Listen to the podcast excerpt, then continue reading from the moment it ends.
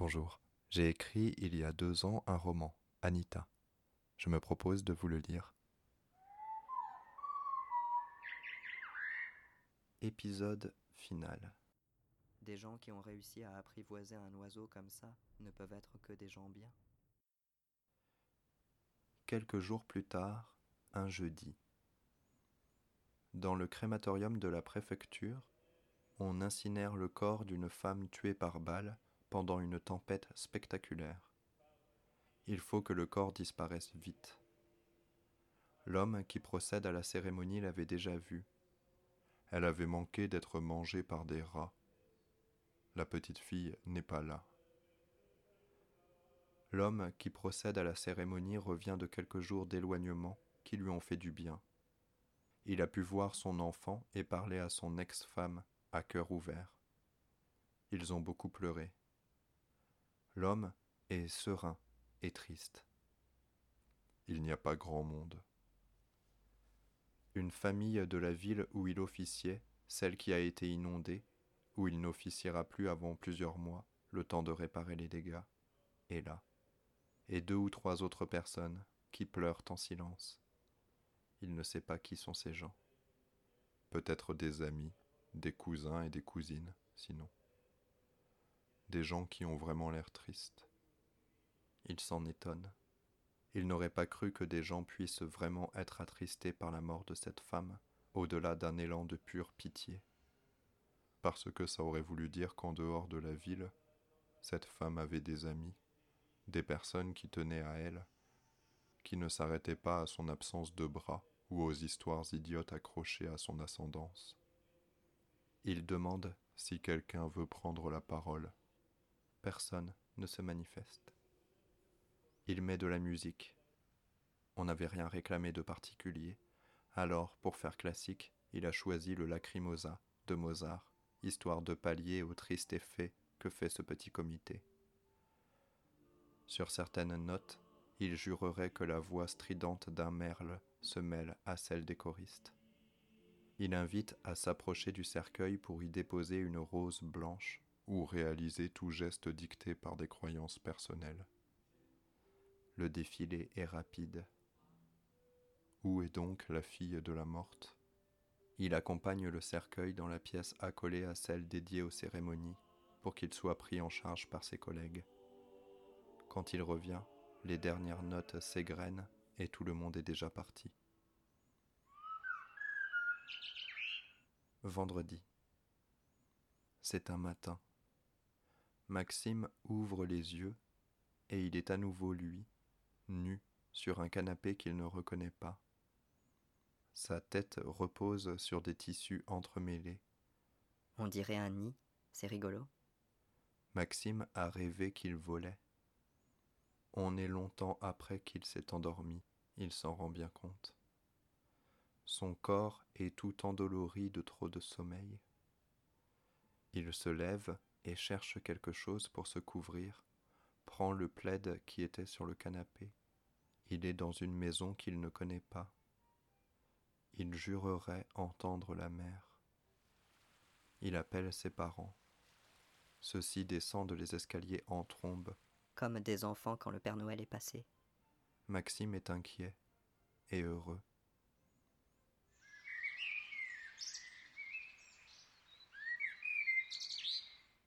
Épilogue Quand Annick se réveille à l'hôpital, quelques semaines plus tard, Xavier est à côté d'elle. Elle l'interroge du regard. Séverine et les enfants vont bien, lui dit-il. Tu es resté près d'un mois dans le coma, Annick, mais ils ne sont pas loin, je vais les appeler. Elle l'arrête alors qu'il s'apprête à sortir son téléphone. Pas tout de suite. Raconte-moi d'abord. Il n'y a plus d'eau maintenant, tu sais. Séverine et moi avons trouvé une nouvelle maison, en bordure de cette ville, là où tu es à l'hôpital. Nous sommes à. au bord de la mer. Qui est-ce qui rêverait pas d'une maison en bord de mer? J'ai pu être muté, ça n'a pas fait de problème, vu ce qui s'est passé là-bas. Tu sais que Catherine a réussi à faire des élections anticipées? Elle a poussé le maire à la démission, et vu son état, c'était pas difficile. L'école va être reconstruite, sûrement, mais en attendant, les classes se font dans des préfabriqués, à ce qu'il paraît. Tu seras pas obligé d'y retourner, Annick. On peut très bien t'avoir un arrêt maladie qui court jusqu'à la retraite. Et si tu veux, tu pourras venir t'installer près de chez nous. Les assurances font des facilités aux gens qui veulent partir. La ville s'est dépeuplée, tu sais, après ce qu'on a raconté dans les journaux. Tu verras tout ça. Ils s'en sont donnés à cœur joie. Ils ont mis Christopher en prison. Tout le monde le blâme lui, maintenant. Sa mère et son frère ont disparu des radars. Tu devrais te reposer, Annick. Tu dois être fatiguée. Annick ne se sent pas fatiguée, pas du tout. Elle a juste la bouche un peu sèche. Elle agrippe la main de son gendre, sûrement un peu trop fort.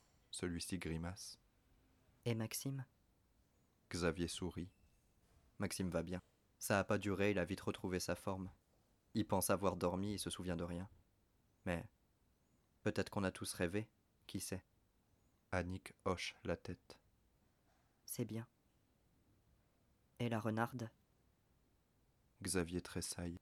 Tout ce temps, j'étais un arbre, tu sais. En sortant de l'école, je me suis réfugié à l'intérieur de moi, et à l'intérieur de moi, il y avait un arbre. Je suis devenu cet arbre, et dans cet arbre, il y avait un trou où une renarde est venue se réfugier à un moment de grand danger pour elle. Je l'ai protégée tant que j'ai pu. Elle a pu manger les oiseaux que j'attirais pour elle, boire l'eau à mes feuilles, mais maintenant que je suis ici, elle doit être bien seule, là-bas. Il faudrait la retrouver, il faudrait la prendre avec vous. Tu sais, la renarde a besoin d'être protégée. C'est étrange. Xavier semble comprendre. Quelle drôle d'idée de comprendre un tel discours. Annick ne se comprend pas elle-même, ça la mettrait presque en colère. Pourquoi ne lui dit-il pas que tout ceci est insensé, qu'elle divague, qu'elle dit n'importe quoi, qu'il faut qu'elle se repose, qu'elle est confuse? Pourquoi lui demande-t-il? Quand tu étais un arbre, est-ce que tu te souviens d'où tu étais? La renarde a senti en se réveillant. Elle a senti la chaleur du soleil, elle a senti l'odeur de l'herbe qui dépasse celle de la vase dorénavant, elle a senti aussi que l'arbre n'est plus pareil. Elle a senti que quelque chose s'est échappé de l'arbre, qui n'est plus rien qu'un tronc mort maintenant.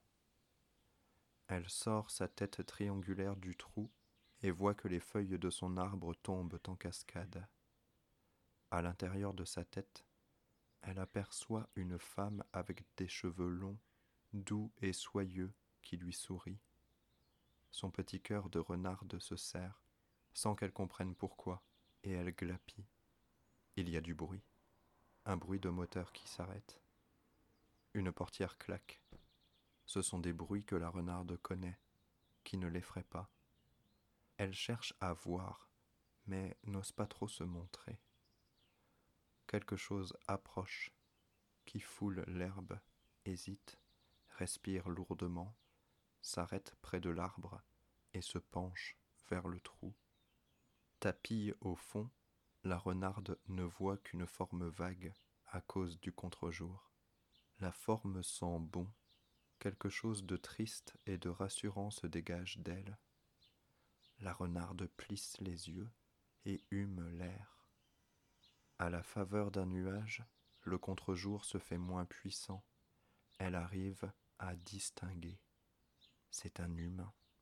Il est douceur et amitié un regard qui veut du bien, un regard qui rappelle à la renarde quelque chose.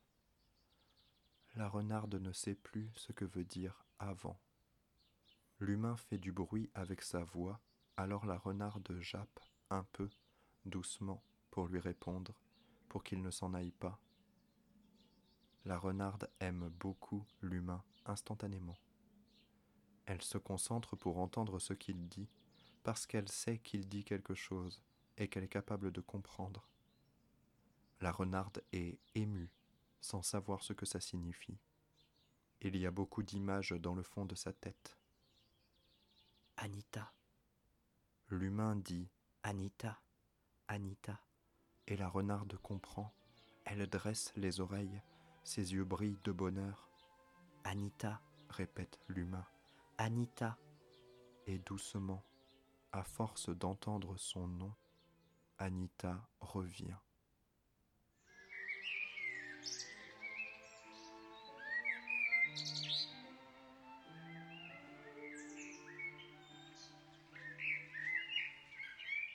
C'était le dernier épisode. J'espère que le roman vous a plu et je vous dis à bientôt. Les musiques utilisées dans cet épisode sont le Requiem de Wolfgang Amadeus Mozart, est la sonate numéro quatre en ré mineur de Henry Purcell.